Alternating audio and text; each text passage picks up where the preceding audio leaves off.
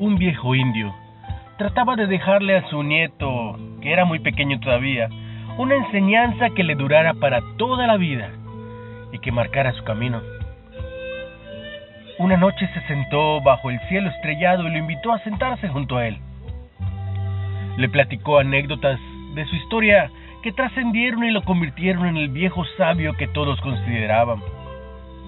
Le anticipó que le contaría algo que lo marcaría para siempre.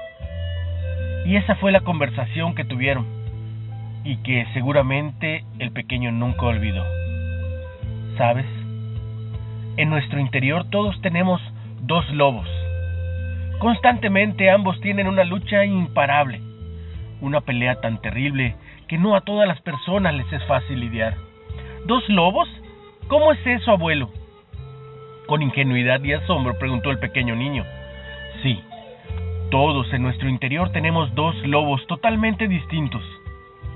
Uno es malo, porque representa todos los malos sentimientos que pueden existir en un ser humano. La envidia, la ira, los celos, el orgullo, la codicia, el resentimiento, los miedos, la mezquindad, la culpa, el ego, la autocompasión y hasta la arrogancia. Pero el otro lobo representa todo lo bueno, el amor, la alegría, la esperanza, la generosidad, la paz, la fe, la bondad y la verdad. Todo esto le dijo el viejo indio a su pequeño nieto. Entonces el pequeño preguntó, ¿Y quién es más fuerte, abuelo? ¿Cuál es el lobo que gana? Eso, mi pequeño, depende de cada uno. ¿A cuál lobo alimentarías tú?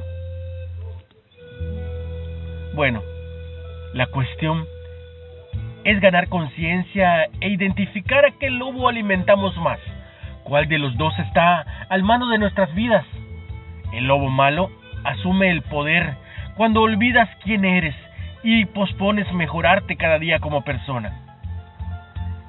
Si es el que tiene el control, hay que tomar la responsabilidad de hacer los cambios pertinentes para que el lobo bueno sea el mejor alimentado y el que prevalezca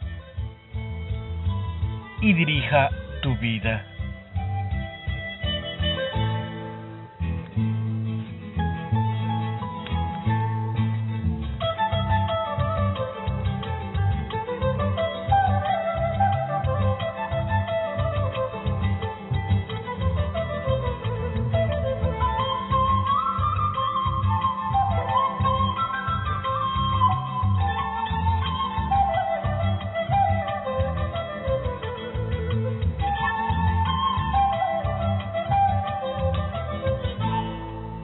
No olvides que puedes compartir el mensaje.